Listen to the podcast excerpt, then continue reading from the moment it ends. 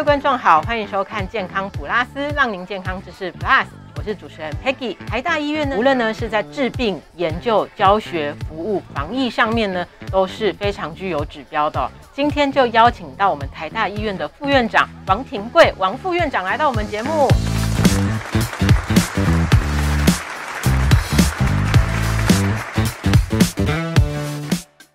各位观众，大家好，我是台大医院的副院长王廷贵。王副院长呢，本身是复健科医师，主要致力于呢，在这个吞咽障碍、肌肉骨骼超音波、胸腔复健等治疗。今天要来跟我们分享呢，是一个关于无管人生这样子一个很特别的议题哦。什么叫做无管人生呢？就有很多病人呢，他们会放置鼻胃管，利用鼻胃管灌食来维生。一方面不太舒服了，那其实它会造成很多健康的隐忧。是的，那个鼻胃管主要目的是要提供我们身体的营养，然后什么样的人会需要做这件事情？一种是神经病变，比如说有脑中风啊、帕金森症的人；啊，第二是在吞咽的构造上有问题的，比如说。喉颈癌的病人哦，他可能因为口腔啦、咽喉有问题，所以他就需要这样子。第三种是一些退化性疾病，我们叫运动神经炎病变呐，吼。第四种在最近是像老年人，就纯粹老而已哦，或者是失智症的人，影响到吞咽功能的时候，我们就需要放。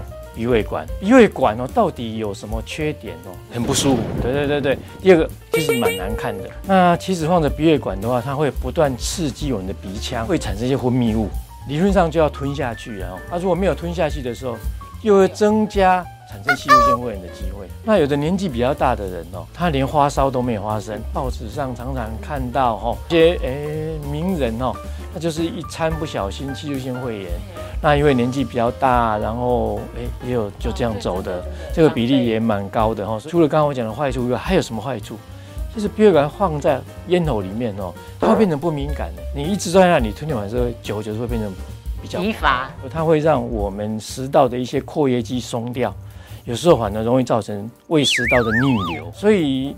鼻胃管当然是医疗上必要的时候要用的，但绝不是万灵丹呢。我们因为健保署，它现在就是鼓励我们移除这个鼻胃管，那我们会有一个评判的标准，就是说这个人什么程度他可以不用放鼻胃管。哦，当然有，当然有。其实放鼻胃管最多的还是在肠照中心哦，所以我们就在肠照中心里面哦训练这些少护员，那就有一些所谓的吞咽的筛检。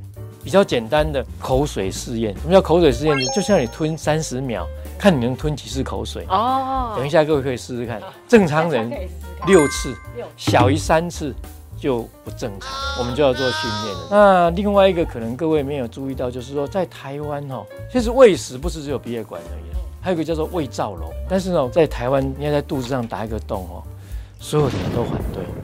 包括医师都很真的吗？像日本哦，他们无管人生花推广很久。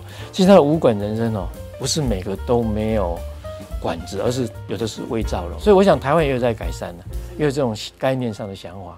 那所以我们因为要鼓励移除鼻胃管嘛，那刚刚提到说我们可以改用胃造瘘。对。那在台大医院这边呢，我们有没有什么相应的一些措施，吞咽障碍的附件这样子？因为我们现在哦成立一个叫做鼻胃管拔除小组。过去这些病人要拔鼻血管，平均要三到六个月，啊就很慢，啊所以我们现在就请我们的照会的医师哈，我们就一个小组直接在内科训练，跟内科医师讲啊，这个你给我一个礼拜，我就可能把它拔掉。你台大医院应该做的只是建一个 model，这样拔最好，然后交给安养中心，我们要训练他们。那台大医院应该做的是，别人都拔不掉的，那才是我们要拔的。我们讨论这个比较难拔除的，他们。有什么样子的障碍无法拔？一个是他吞咽能力一直不能恢复，对，那还有什么其他的吗？一个是局部的肌肉，比如说好，你是头颈癌啊，你把组织就切掉，你没有舌头，你怎么训练都没有舌头嘛？当然它可以代偿了啊。另外一个是我们在吞咽的中枢啦，在脑干，所以如果是脑干中风的哦，如果没有恢复就非常困难。但是如果病人坚持哦，还是有一些成功的，比如说我以前遇到一个三十几岁的老牛。brain tumor，因为他刚好在脑干，我们叫做沃伦伯格心肿，这很有名。那他就完全没有吞咽完成。那在台大护健科哦，大概训练了一年多了，是他跟他太太就是不肯放弃。因为三十几岁而已。但后来哦，我们有一个计划，我们 design 的一个机器是，哎，在病人在吞的时候，在荧幕上看到一只青蛙在吞蚊子，那叫虚拟实境了，那是最早期的。那他就来参加我们的计划，哎，发现好久好久没有进步的吞咽开始进步了，他最后就把鼻血管拔掉。但你说，你知道最后是什么时候吗？六年以后哦，好久。因为那个病人哦，但是他很有毅力呢。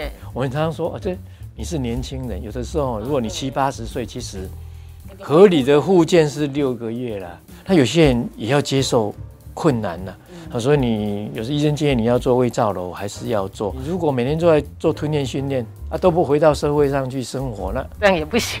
就没有意义了。那例如说，像在其他的一些病人，那他们的家庭应该会需要给予什么样子的支持跟照顾？最重要的当然是食物的准备。我们知道，在吞咽障碍的饮食分成零到七级，这叫 IDDSI，这世界分级的。那在日本的生命医院里面的食物上面哦。他就写第几集哦，真的吗？他直接写说这是第几集可以？对对对，然后医生就会跟他讲，你回去可以买第几集的食物。台湾现在其实我们的食工所也辅导很多厂商做，不过台湾做的不是那么成功，理由是因为市场小，那所以你要买这个哦，也要点本钱。等于说我用金钱去换时间嘛，因为我没有空准备食物，这个是。那我想要另外再请教副座，因为您本身的专业就是除了说吞咽障碍这一块，另外还有一个就是呃肌肉骨骼超音波。然后我们台大复健科，我们二零零六年有成立这个肌肉骨骼超音波的检查室，算是在全球很前端、很前端开始研究的一个团队嘛。那您可以跟我们说明一下，因为我觉得一般民众可能听不懂肌肉骨骼超音波是什么，它用在哪边？过去骨骼肌肉的病变哦。大部分靠两个东西，一个叫 X 光，它看骨头；一个叫磁振造影，就核磁共振，看肌肉跟韧带。用核磁共振当然很好，但你知道哦，它要排程非常的长。比如说今天我说你有病，你去排，在台大医院大概要排两个月。过去我们肌腱发炎怎么知道呢？做理学检查，就是我们给它折一折啦，做一些阻抗测验摸一摸啦。哦，这样子我问你好了。这个人哦，怀孕了哈，过去的妇产科是用摸的，这胎位正不正？那如果现在你生产哦，如果你是一个妇产科是用摸的，你敢生吗？会惊死！你一定用超音波检查嘛。同样的，过去我们这肌腱是这样做，但现在我们用超音波一看，就看肌腱有没有肿起来，有没有发炎，有没有产生断裂。因为过去用摸的要经验，所以有很多老教授要摸十年以后。他打的比我准很多。那现在的年轻人打都比我准了，为什么？他用超音波，他一个月就会了。然后他又眼睛又比我好。我如果看病人就看不到荧幕，看荧幕就看不到病人。所以很多医病人都不再找我，都找年轻的医生了。这个合理。他们因为这样很快学到的话，他们就会再往前走。所以就让这个整个的医学在这一方面有很长足的进步了。不过这个也有后遗症，什么后遗症？我们现在比较担心的是，所有的医生看到病人不再问诊，也不再做理线，直接做超音波。哎，这是不对的了。有时候影像跟症状是没有相关性，要看他的感觉，他主诉。比如说你现在哦看到骨刺，七十岁以上的人三十都有骨都有，但是他没有症状，他他也不影响生活，影响啊。那现在就有很多人因为看到了，就给人家治疗。就变成不必要的医疗了哈。那我想要问副座，从医这么多年以来，哦，一路走来，您自己心里有什么感想？那各位可能听过这一句非常有名的话，就是说，医学为病人增加岁月，护健为岁月增加生命。我们都现在现在看到九十岁的人、一百岁的人，对，大家很长。但是如果这一百岁或九十岁人是躺在床上，然后放着鼻胃管，啊，讲话也不能回应，那这样的岁月有什么用？所以，护健科本身是一个治疗失能的科。一个病人膝关节退化哦，我如果让退化关节变年轻，当然很好，但通常做不太到。如果做得到，我就不用坐在这里，我就要到外面开公司赚很多钱。但是如果我给他一个拐杖，他可能就可以走路哦。他第二个护健这件事情哦，我们要个团队啊，因为需要很多人配合。哦，比如照顾者啊，一些不是医生是最重要的人哦。我们的物理治疗师、职能治疗师、哎，营养师、护理师、社会工作师，为什么？哎，这个病人家里可能需要 support，需要收收修可去帮忙，这些人都是很重要。其实还有一个最重要的病人啊，病人自己，很多时候同样的状况、同样的病情，有的人会成功，一个是病人积极，一个是不积极，一个是家属配合度。当医师，我们都知道那个压力是很大的，然后尤其副座又当到副院长，然后有很多行政事务，很忙。那您跟家庭之间，因为刚刚我们都讲到很多家庭之间的关系是很重要的，您有没有什么话想要对家人说的？哦，我们是好的医生的话，哦，他就不是好的先生了。我们在医院里面的时间哦，哎，都超过十小时、十二小时，对不对？啊，也不会是好的。父亲了，对对，所以说这个是真的是非常的惭愧了哦。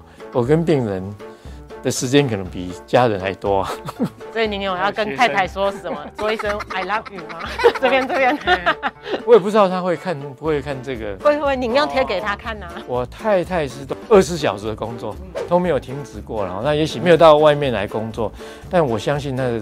程度非常辛苦，而且成就感比较低了哈，所以要非常感谢。今天如果说一点点成就哦，你要占百分之八十以上，好感人哦。那我们今天非常感谢台大医院的副院长王庭贵王副院长来到我们这边跟我们聊天，谢谢副座，非常感谢，谢谢谢谢。好，我们下次再会喽，拜拜。